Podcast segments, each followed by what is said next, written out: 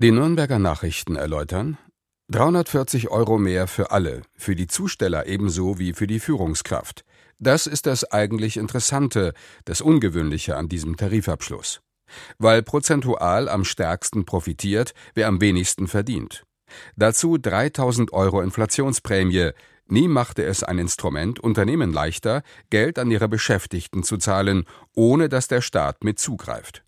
Höhere Löhne sind für die Post zwar eine Belastung, sie könnten aber zum Wettbewerbsvorteil im Kampf um Fach- und Arbeitskräfte werden. Die Tageszeitung hebt hervor, wenn die Prognosen zutreffen, werden die Postbeschäftigten zwar keinen weiteren Reallohnverlust erleiden, doch das gleicht nicht den Verlust aus, den sie bereits erlitten haben. Hier rächt sich, dass sich die Gewerkschaft für 2022 mit einer jämmerlichen Gehaltssteigerung von 2 Prozent abspeisen ließ, zur Freude der Post, die in dem Jahr einen Rekordgewinn von 8,4 Milliarden Euro einstrich. In der Süddeutschen Zeitung ist zu lesen, nun richtet sich der Blick auf die Lohnrunde im öffentlichen Dienst, die 2,5 Millionen Beschäftigte betrifft und damit weitaus mehr als der Postabschluss. Dass sich Verdi bei der Post ein Streikvotum holte, den unbefristeten Streik aber am Ende vermied, erlaubt vorsichtige Hoffnung. Der Postdeal erhöht die Wahrscheinlichkeit, dass Verdi auch im öffentlichen Dienst nicht bis zum Äußersten geht.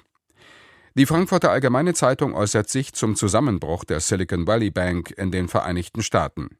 Vor mehr als 15 Jahren platzte in den USA die Immobilienblase.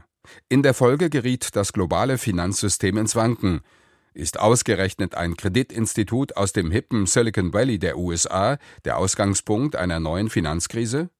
Nach gegenwärtigem Stand jetzt lautet die Antwort Nein. Der Kollaps der Silicon Valley Bank geht auf eine fundamentale Fehleinschätzung seitens des Managements zurück.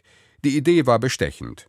Einlagen wurden in langlaufende Anleihen gesteckt, die in Zeiten von Niedrigzinsen attraktiv erschienen.